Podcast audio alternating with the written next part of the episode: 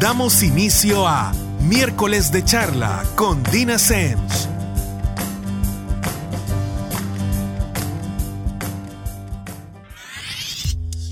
Buenas noches y nuevamente es miércoles y como ya se nos hizo costumbre, estamos con miércoles de charla con Dina Semch. Para quienes nunca han escuchado el programa o por lo menos no lo han agarrado desde el principio, mi nombre es Dina Semch, como que están estornudando, y soy psicóloga. Soy psicóloga de adolescentes, de adultos y parejas.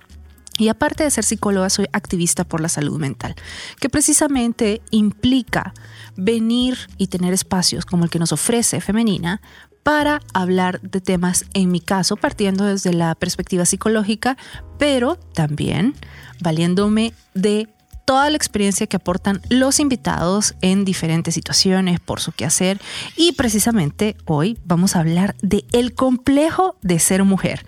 Y para esto tenemos de invitadas a Jessica Figueroa, que es estratega senior de publicidad en redes sociales y social media marketing, emprendedora cofundadora de Go Social y Brand Engagement y Woman for Business.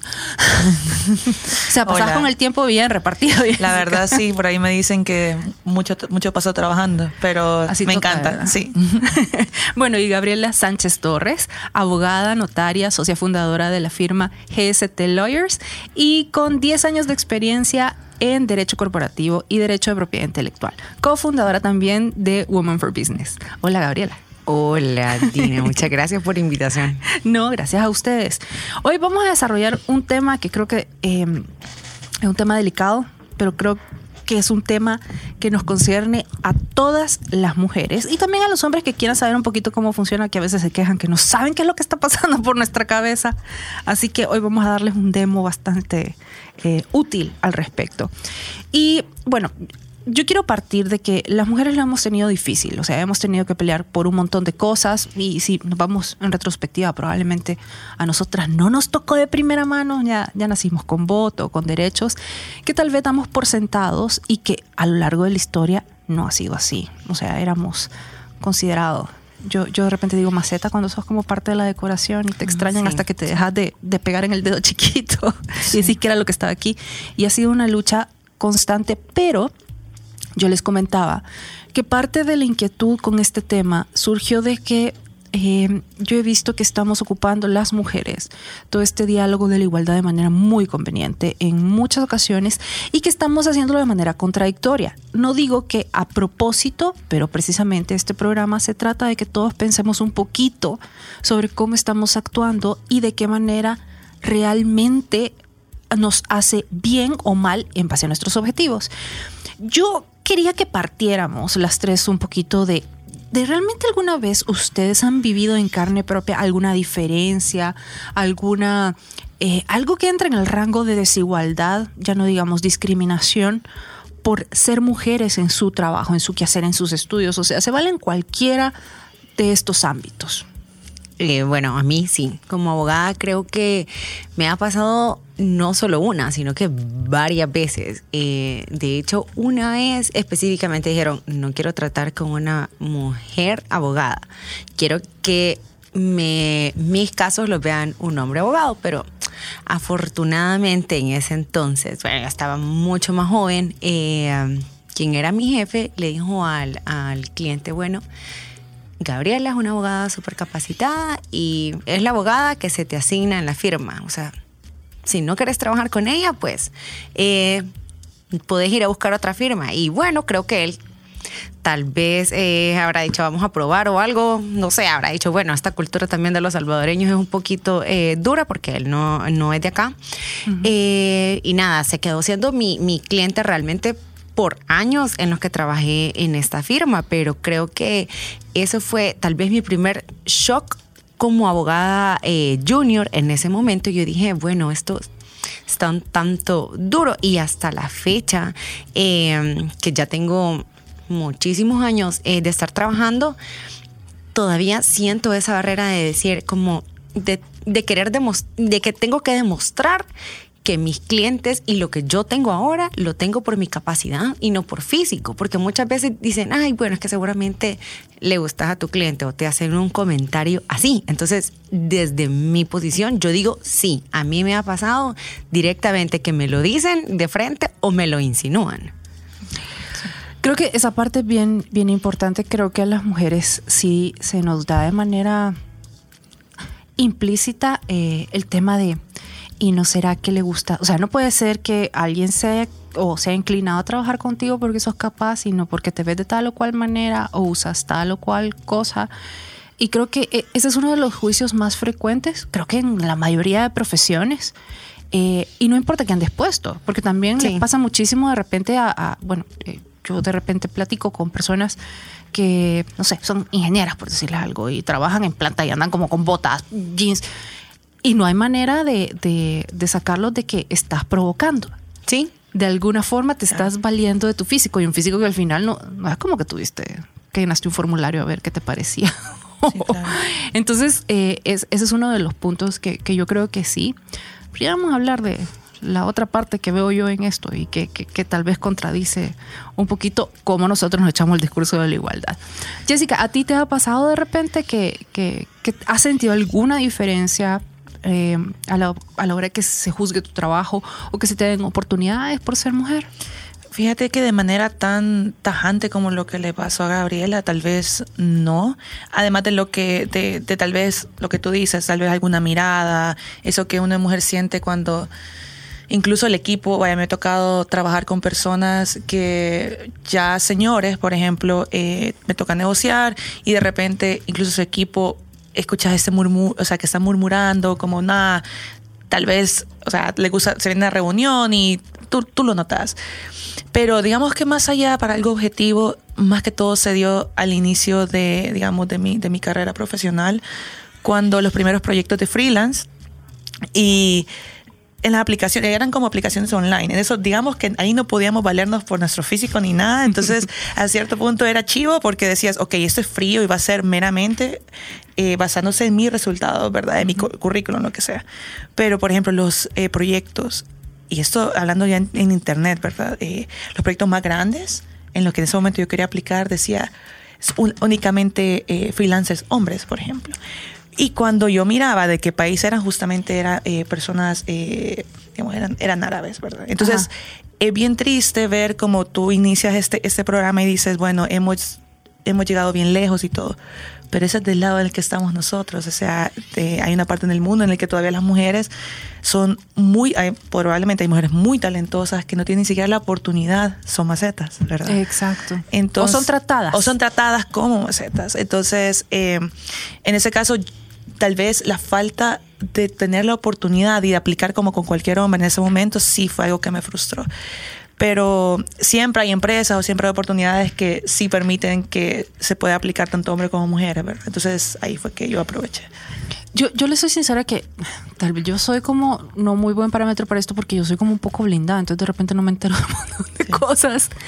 Sí, yo creo que el tema del físico eh, es un punto o, conclusiones asociadas a tu físico de si tú tenés, eh, te vestís de cierta manera, eh, y no digo cierta manera, no, no estoy hablando de escotes hasta el ombligo, no, cierta manera de que se nota que te viste cinco minutos al espejo antes de salir de tu casa y que te importa verte esos cinco minutos, o que mm, cuidas tu aspecto o que tenés cierto aspecto que no necesariamente lo elegiste, inmediatamente descalifican, por ejemplo, tu capacidad intelectual. Sí. Sí, te ves de esta manera, entonces no podés, no sé, masticar chicle y caminar a la vez. O, sí, sí. O, empiezan a hacer muchísimas conclusiones referente a que como tenés esto, no puedes tener esto. O simple y sencillamente te dejan de poner atención. Entonces, tu empaque se vuelve un distractor y se vuelve casi algo a lo que tienes que aprender a pasarle encima y demostrar que aparte de verte como sea que te veas, también pensás, tenés conclusiones, tenés aportes. Pero aquí viene otro punto. Es, yo creo que es como una zona un poco gris, donde ah, creo que todos hemos peleado por, por llegar a, por pasarle encima a estos estereotipos.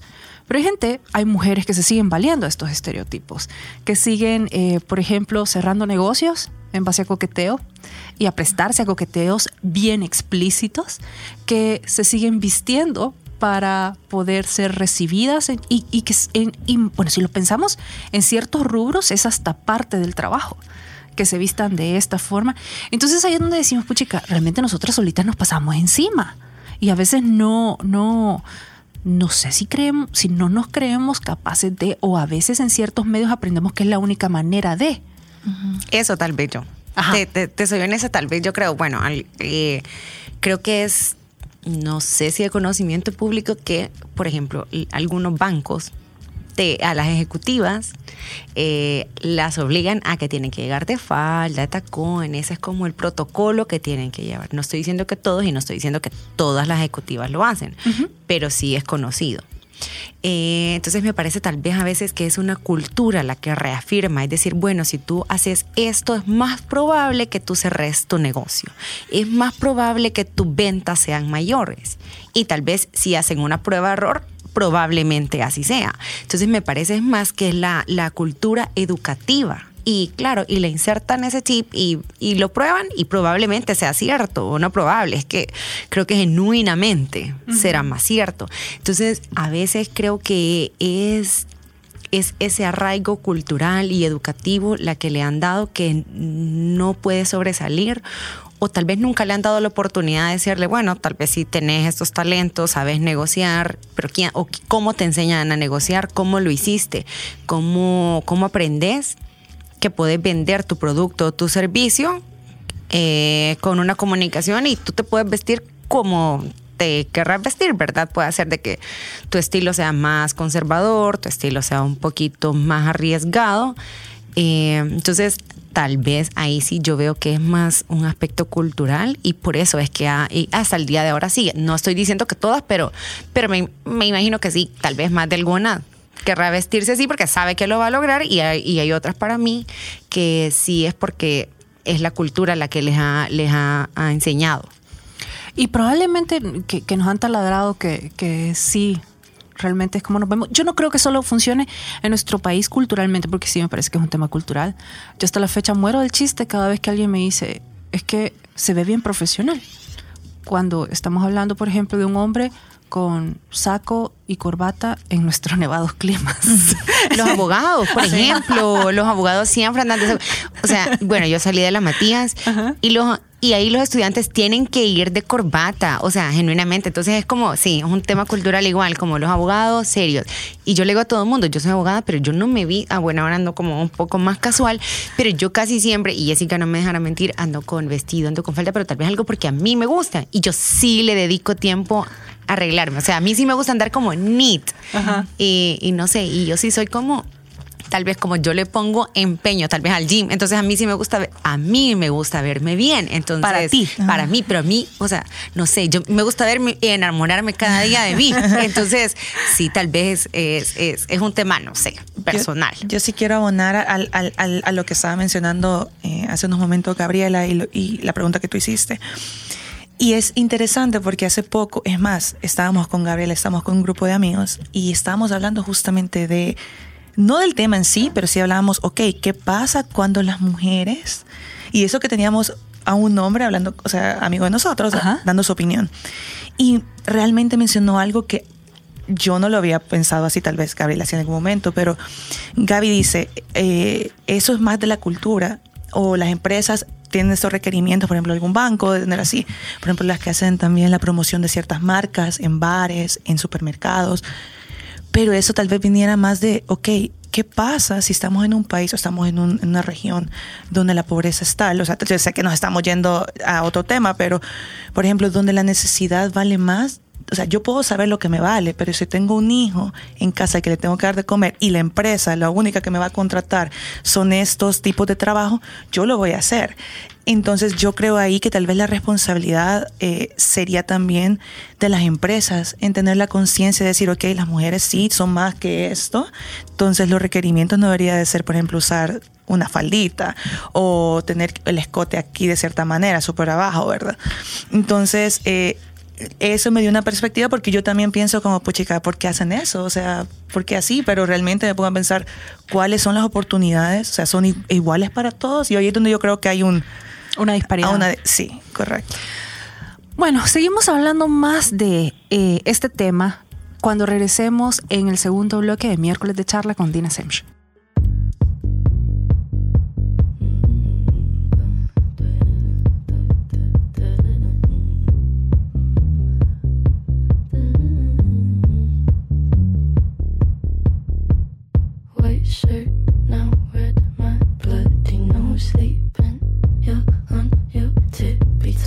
creep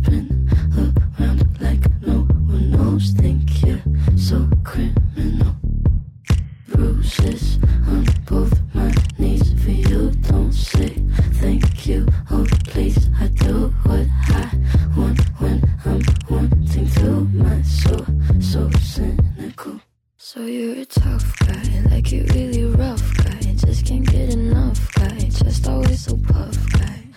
I'm that bad type, make your mama sad type, make your girlfriend mad type, might seduce your dad type. I'm the bad guy. Duh.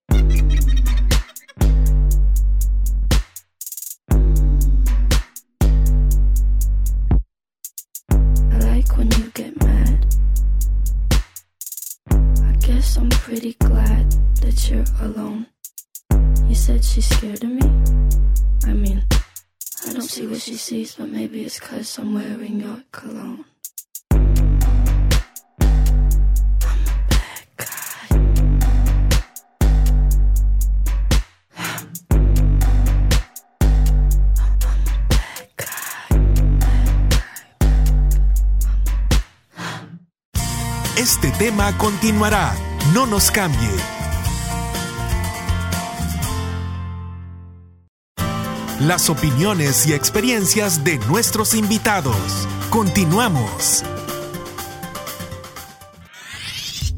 Y ya estamos de regreso con el segundo bloque de miércoles de charla con Dina Semch. Y estamos platicando el día de hoy del complejo de ser mujer. ¿Con quién? Con Jessica Figueroa y con Gabriela Sánchez Torres, que me está ayudando con este tema.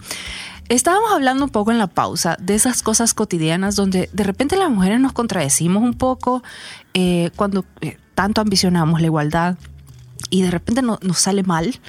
Y yo les ponía el ejemplo del, del bendito garrafón de agua. ¿sí? Yo creo, y aquí sí voy a hacer una aclaración, que física, fisiológicamente somos diferentes los hombres y las mujeres. O sea, es cuestión de fábrica y de configuración. Ahí sí no hay para dónde. Yo sé que el esfuerzo que va a requerir para mí subir un garrafón no es el esfuerzo que, implica, por ejemplo, para mi esposo subir el garrafón. Pero yo creo que no se vale venir y decir, no, hacelo tú porque tú sos hombre. Hacelo tú porque para ti es más fácil. Sí, yo creo que así, así sí. Sí. Sí, probablemente yo haría lo mismo si tuviera una amiga que fuera más fuerte que yo. Sí. Le diría, te toca el garrafón. En la clínica, por ejemplo, de repente cuando no está eh, alguien que se encarga de poner el garrafón, si voy pasando yo, me toca a mí. ¿Pero por qué? Porque yo soy sustancialmente más alta y más grande que la recepcionista. Entonces, para ella físicamente es bien complicado el garrafón. Pero sí platicábamos eh, un poquito de cómo nos, nos distribuimos las tareas, las mujeres, y cómo apelamos a no es que soy mujer de manera bien conveniente. ¿Qué ejemplos se han pasado ustedes o les han tocado de repente que, que tal vez vieron o de alguna manera les tocó indirectamente el no, porque es que no deberías porque sos mujer?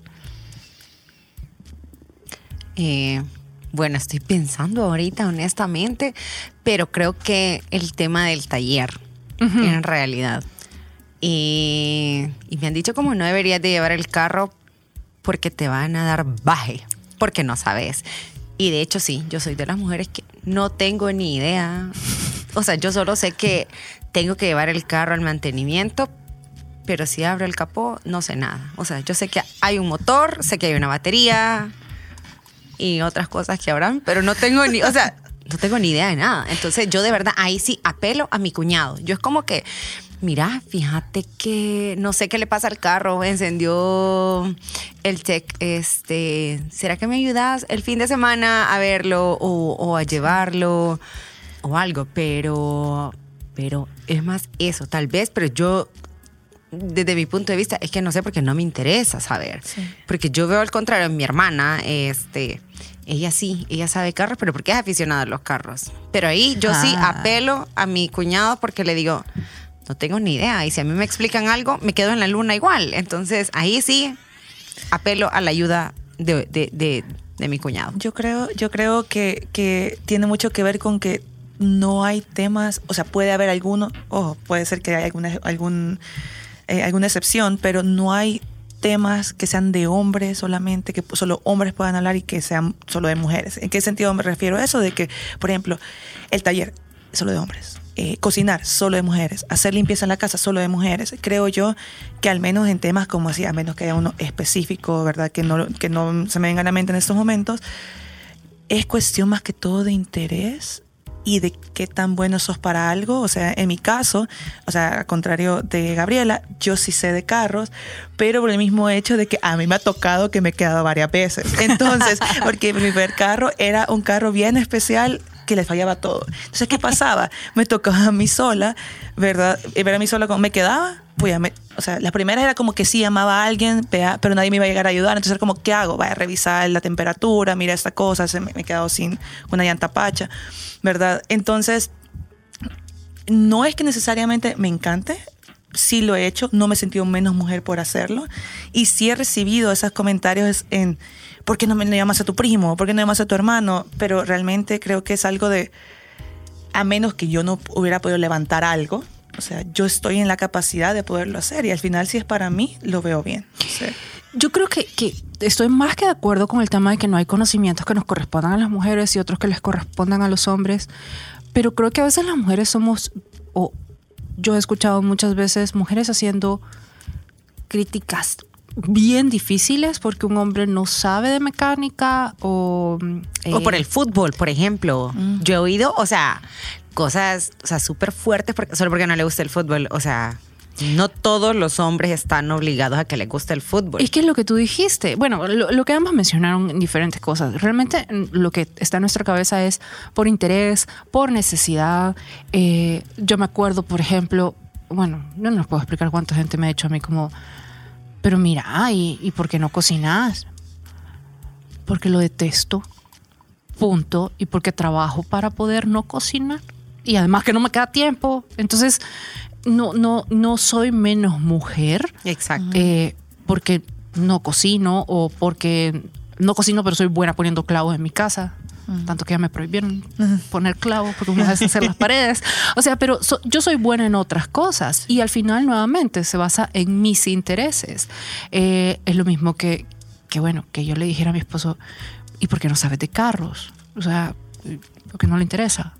Entonces, yo creo que a veces cuando hacemos estos juicios, y, y por ejemplo, nosotras estamos fregando, que, que, en nuestro caso sí se debería permitir.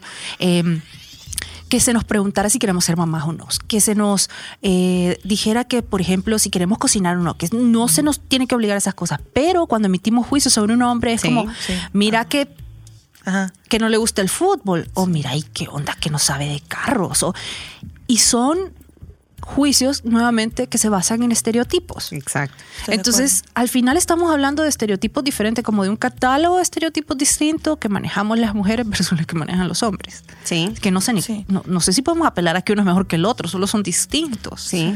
Pero son igual de infundados.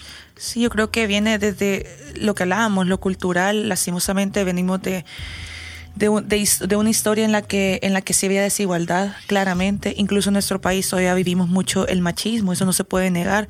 Los niños crecen todavía, no vayamos tan lejos. O sea, hace poco hubo un, un, un altercado en un, en un partido de fútbol y haciendo violencia contra otro equipo y el niño a la par.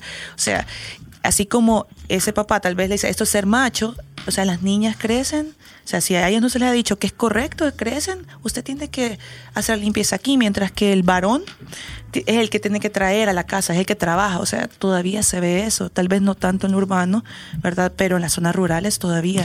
Fíjate que yo diría que un poquito en todos lados, sí, probablemente en, en- en las zonas rurales un poco más, mar- más marcado, pero bueno, a mí me impresiona mucho de repente lo que estábamos hablando en el primer bloque, el tema de que se te enseña que vales por tu físico, que tu físico es lo, lo que tenés, lo que te va a abrir puertas. Y esto es algo que uno que uno aprende sin querer, o sea, de la repetición, cuando te dicen, es que tú tan linda, es que mira cómo se te acercan porque sos bonita, es que, y no, nadie te dice, mira, y resulta que aparte ¿eh? se te ocurren buenas ideas, o sos graciosa, o sos simpática, o sos inteligente, o todas esas cosas que no necesariamente tengan que ver con la carrocería. Exacto.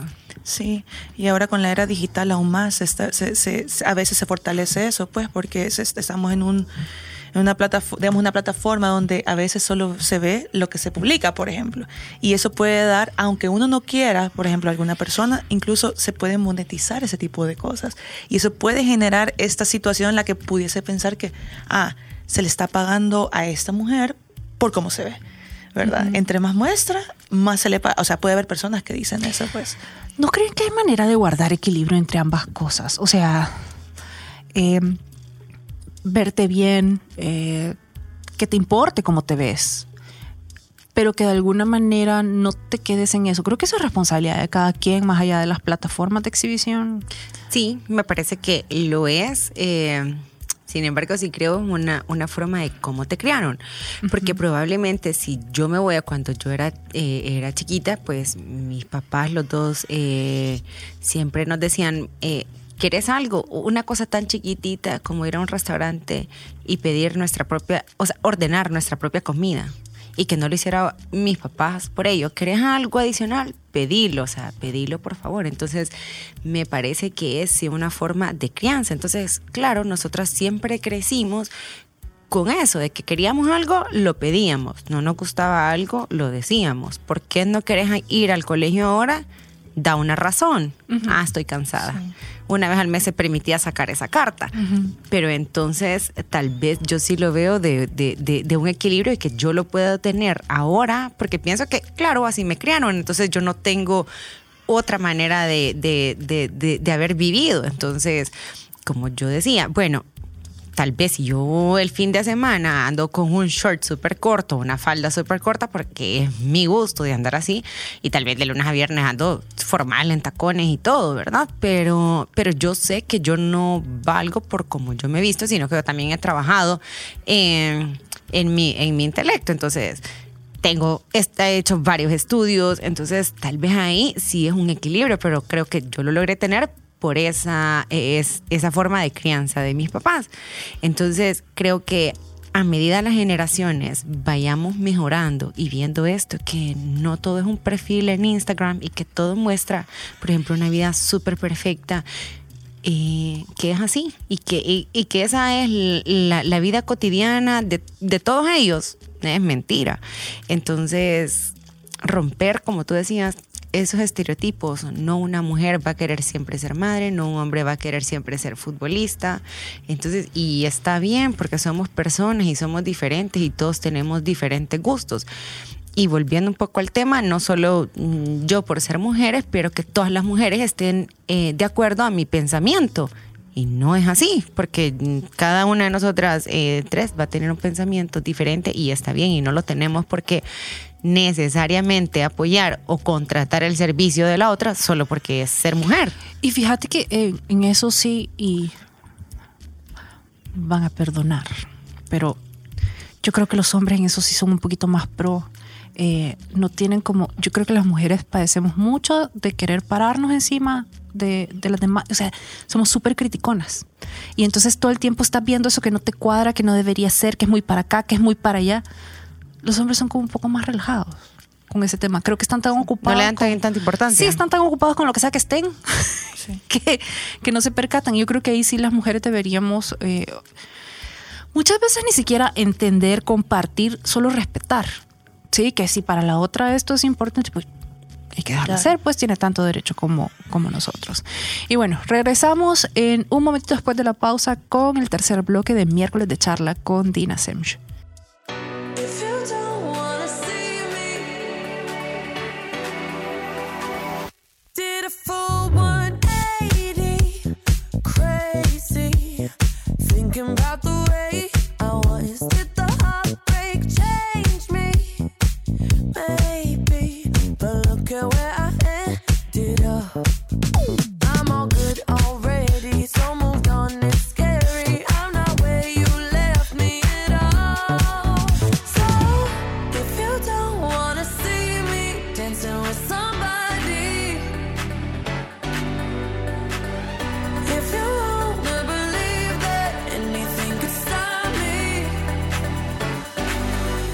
so much.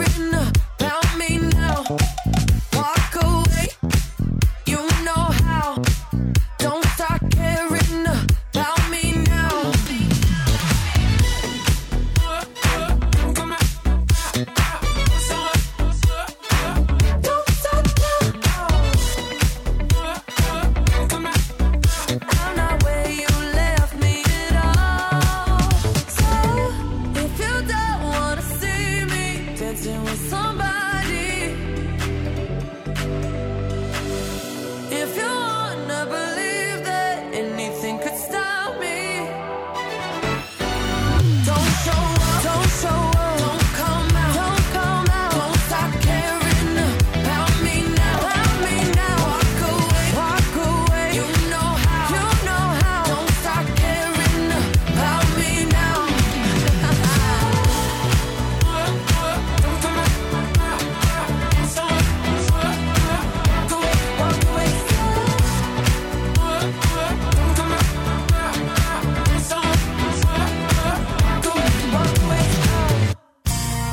tema continuará.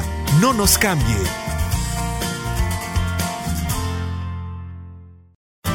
Las opiniones y experiencias de nuestros invitados. Continuamos.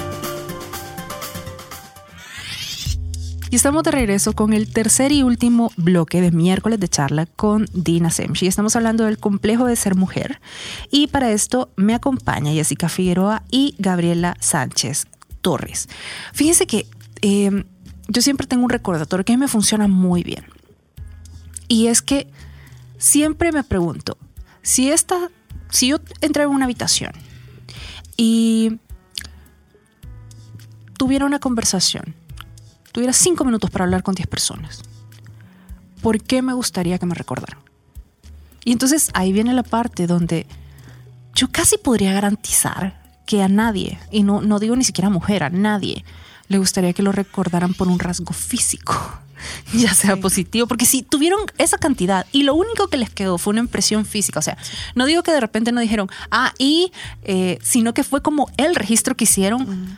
Gente, Sí. hay que pulirse. Sí, claro que sí. Entonces es un poquito de repente hacerse estas preguntas, porque yo creo que todos tenemos prioridades diferentes y se vale que todos queremos dejar cosas diferentes, pero es un poquito estarnos examinando todo el tiempo y decir, bueno, ¿realmente estoy caminando en, en la dirección que me he planteado o no lo estoy haciendo? Me estoy contradiciendo. Que precisamente este, este tema surgió de todas estas contradicciones que muchas veces ejecutamos, a veces sin darnos cuenta. Eh, y es de tener un poquito más consciente, no para ser 100% congruente, porque que- creo que es un trabajo que no acaba, pero sí para ir poco a poco siendo congruente. La gente de repente cuando, cuando llega a la clínica me dice, eh, y, y está en una situación donde esperan que alguien llegue a respetarlos. Yo siempre les digo, el trabajo es al revés. Uno empieza a respetar a alguien hasta que prácticamente lo vas dejando sin opción y te termina respetando, solo porque es lo que sabe que hace contigo y eso lo empezaste tú haciendo con él. Y eso pasa por puro, miren, como que fuera gravedad. Es infalible, pero respeto muchas veces, como decíamos en el bloque anterior, no necesariamente implica compartir, entender. Precisamente el respeto sirve para un montón de situaciones en las que uno no comprende y, no comparte. Entonces, creo que si nos manejáramos así, si estuviéramos poniéndole cabeza a estas cosas que estamos haciendo, creo que tal vez tendríamos una vida un poquito más plena y, sí, más congruente. Ahora, ustedes, ¿qué les recomendarían de repente que, que les haya funcionado? Que usted diga, bueno, esto me, funciona a mí. Eh, cuando de repente se ven ante una situación, como hablábamos, que uno de repente a una reunión y, lo escanean y, uno se siente incómodo de entrada o hacen comentarios inadecuados o alguien empieza a, a- sacar al digamos que sobre la mesa cosas que no tienen absolutamente nada que ver con lo que se está hablando, con lo que se ha planteado o con lo que se está negociando. ¿Qué, qué le recomendarían a la gente de afuera? Y bueno, a mí lo que me ha funcionado es tal vez, pero no sé si es porque es mi personalidad también. Verlo en los ojos y hablar de frente, bueno, por lo que veníamos. Entonces, esos son los, ese es la- el punto de agenda e ir directamente. Entonces, y no contestar preguntas que no tienen nada que ver con el, el- mi, mi tema laboral. O sea, si de repente empiezan con temas personales, como a mí no me gusta, entonces yo le digo, bueno, pero la vida privada no tiene nada que ver. Pero yo lo digo directamente, pero también pasa que yo tengo una personalidad y un carácter bastante fuerte. Entonces no sé si tal vez a mí me ha ayudado y no sé si alguien más le podría ayudar o, o de repente hacerlo. Pero para mí es eso, mirarlo directamente a los ojos y decirle, eh, bueno, pero eso no tiene nada que ver eh, en este momento, entonces hablemos, estos eran los temas a abordar o- o cuál ha sido el objeto de la reunión, porque estamos aquí, tal. Entonces, para mí eso, enfrentarlo de frente. Eh, Yo creo que eh, esto que, que acabas de decir parece mentira, pero a las mujeres nos cuesta un montón ser, ser directas y en situaciones que lo tenemos en la punta de la lengua, hasta el contacto visual, hasta ponértele a alguien físicamente y decir, eh, ¿a qué viene todo esto? O, o poner un ya.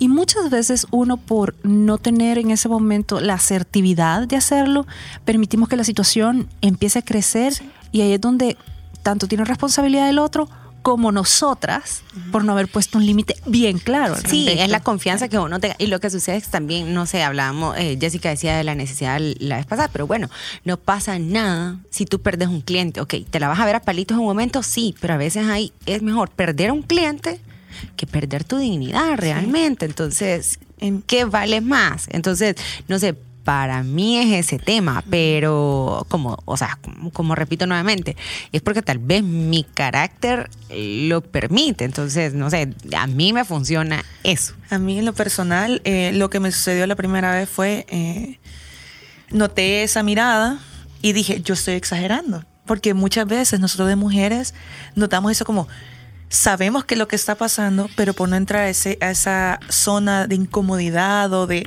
decir, no, él es mi cliente, ¿cómo él me va a estar? O sea, uno mismo se desacredita lo que, lo que siente. No dije nada la primera vez que sentí esa mirada. Cuando finalmente esa mirada, o sea, lo que hizo, lo que hizo Gabriela, poner un paro, no lo hice, ¿qué pasó? Ya se pasó a una situación que recibió un mensaje, por ejemplo. Cuando pasó eso, en mi caso, eh, como yo tengo mi empresa y todo, entonces era uno de mis clientes importantes. Es una situación súper difícil porque es, ok, lo que dijo Gaby, o sea, tenés esa situación en la que tú sabes que tu empresa se va a ver afectada de cualquier acción, porque realmente eso ya comienza a ser algo personal de dignidad. O sea, no están hablando de tu empresa, están hablando de ti o hacia ti. Entonces lo que yo hice fue, dije, ok, tengo que tomar una acción en la cual yo me sienta cómoda y en la cual mi empresa no salga afectada. Pero, entonces lo que yo hice fue mandar un por escrito. Verdad que como eh, le mando por escrito que por favor detengan esto, esta manera de, de- de dirigirse hacia mí, ya que es una, una relación meramente profesional. Agradecería que sigamos, no sé qué. O sea, ¿y qué pasó? No lo, no lo dejó de hacer, lo dejó de hacer como dos semanas y finalmente en una reunión sí, o sea, mi consejo, sentar posición del inicio. O sea, llegué, dar los resultados de esa vez, me dio un comentario, pero ya estaba otra persona de mi equipo ahí. Y ahí sí, ya fue como, para mí, fue la gota que derramó el vaso y ya fue verbal. Fíjense que yo a esto le sumaría y le voy a, se lo planteo como experimento. A las que dicen, de alguna manera, mira, respete porque soy casada, respete porque tengo novio. Esas no son las razones por las que deberían respetarlo. a uno. Exacto. Jamás en la vida, nunca. Absténgase de usar Sí. esa línea, Sí. porque Ah. lo peor es que uno se las cree. Entonces, no, a uno lo tienen que respetar porque simple y sencillamente uno es un ser humano. Esto no depende nada de su estado civil, ni, ni de si es mamá o no es mamá. No, es que usted es una mujer, usted es un ser humano y por ende, ni siquiera tendría que estar pidiendo que por favor la respeten, pero si se ven en la necesidad, no apelen a cosas que no tienen que ver. No porque el otro va a pensar que usted aquí es porque uno se lo termina creyendo. Y esas son las cosas que muchas veces del discurso nosotras solitas vamos incorporando y nos hacen mucho daño. Porque de verdad no lo creemos. Claro, porque al, al final no te tiene que respetar porque tenés un hombre al lado. O sea, no va a respetar al hombre, o sea, te tiene que respetar a ti como Porque sí. persona. Exacto, exacto. Y, y como les digo, esto es, esto es un tema para uno mantenerse tal vez en la frecuencia de radio que uno dice, aquí quiero estar. Entonces es, es como, como tú no dejas que nada interfiera con eso y estás pendiente. Entonces yo sé que a veces la gente lo dice como por maña, porque lo ha escuchado y lo repite en su familia. De verdad, deje de hacerlo. Al principio va a arañar las paredes y, va a ser incómodo, pero no les puedo explicar qué tanto les va a cambiar el chip después de que ya no están apelando a nada por, por la que sea una razón desde su punto de vista válida para ser respetadas. Ustedes son una razón válida suficiente. Eh, a ver, pero yo no quiero que se nos acabe el bloque sin que me cuenten, por favor. ¿Qué nos tiene preparado en la agenda Woman for Business que no solo es para mujeres? Sí, eso es súper importante, porque nosotros siempre decimos como, hacemos ese disclaimer, le decimos como, a ver, Women for Business lo que hace es visibilizar que hay mujeres expertas en todos los temas, pero los asistentes pueden ser hombres y mujeres. Así que, bueno, empezamos, ¿qué es lo que se viene? Eh, lo que nos tiene emocionadas es que te vamos a tener a ti también en un Business Cierto, Expreso cierto. El, el- el 8 de, febrero. Entonces ahí vamos a estar hablando. Bueno, tú puedes decir de qué vamos a estar hablando.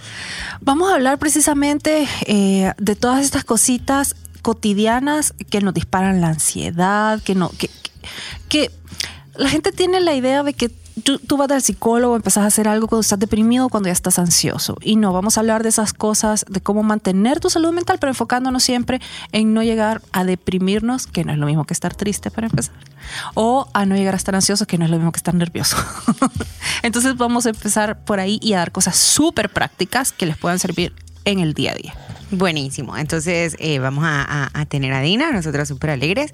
Y este sábado tenemos dos talleres presenciales.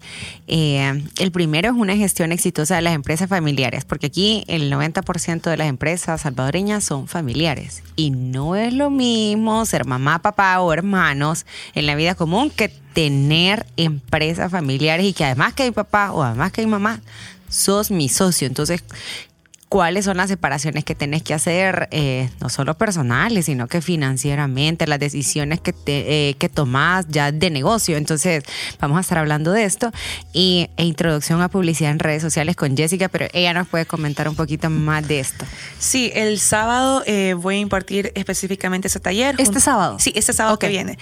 Eh, y es introducción a publicidad en redes sociales. O sea, si todos en algún momento, todos los que tienen página van a decir, sí, yo he pautado, he dado clic a donde dice promocionar, le he puesto la segmentación y yo sé que lo puedo hacer. Bueno, quienes quieren dar ese salto de, un, de solamente segmentar sin ningún tipo de análisis de métricas, eh, cómo medir su retorno de inversión, cómo saber que no están gastando su dinero, cómo asegurarse que no van a gastar más de lo que quieren gastar, porque hemos tenido casos que quisieron gastar 10 y gastaron 100, porque no, se pusi- no, pusi- no pudieron poner bien la pauta. Entonces, eh, vamos a estar viendo todos los elementos para lograr poner una estrategia de publicidad en redes sociales correctamente. Eh, es uno de mis temas favoritos, ya es la tercera vez que damos este tema y es el segundo de gestión de las empresas familiares también, porque tuvimos una retroalimentación muy buena de parte del- de la comunidad, entonces por eso eh, será ese bloque el sábado. Ok. Y de ahí. Y lo de la próxima semana, eh, bueno, vamos a tener uno que no solo es para emprendedores, sino Ok. que es para personas en general porque se va a hablar sobre eh, ordenar las finanzas personales. Entonces este es un webinar, entonces solo de donde quieran que están, solo se conectan en línea y vamos a tener a esta especialista en finanzas personales. Eh, ella se graduó en Estados Unidos, pero actualmente vive en Japón y desde allá eh, va a estar dando el Ah, webinar. fantástico. Sí, entonces vamos a tener ese y el otro es eh, cómo empezar eh, el- el- un negocio usando Facebook, porque muchas personas siguen vendiendo Facebook desde sus páginas personales. Entonces, es un nivel básico porque eso lo hemos visto que siguen vendiendo desde la página personal. Entonces, cómo venir y hacer, cómo crear una fanpage y cuáles son las ventajas de hacerlo. Entonces, esos dos van a ser webinars y es la próxima semana. Ok, Sí. perfecto. Muchísimas gracias a ambas. Eh, Gracias gracias a por el tiempo, por el desarrollo, por todo lo que nos traen también, que yo así las conocí en uno de sus talleres, que me pareció fantástico. Gracias. De Google Gracias, Ads, Tina. todavía me acuerdo. Sí, Sí, Y, y bueno, y desde entonces chambreamos de vez en cuando. sí, me encanta, gracias por la invitación. No, gracias a ustedes. Y nos escuchamos el próximo miércoles en otro miércoles de charla con Dina Semch.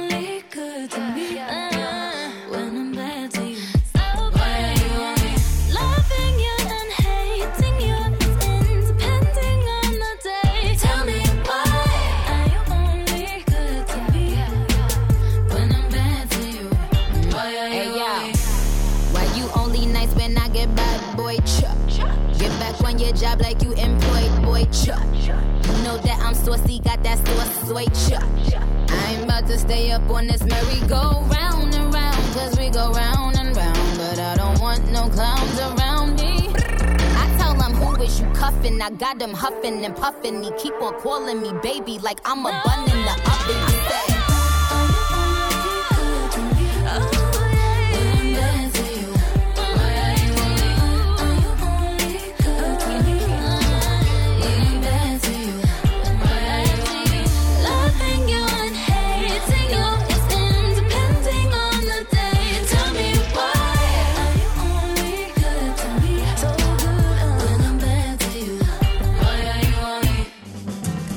Miércoles de charla con Dina Sench. Un tema por reflexionar, opiniones, conceptos y puntos de vista que expresar, partiendo desde la óptica de la psicología.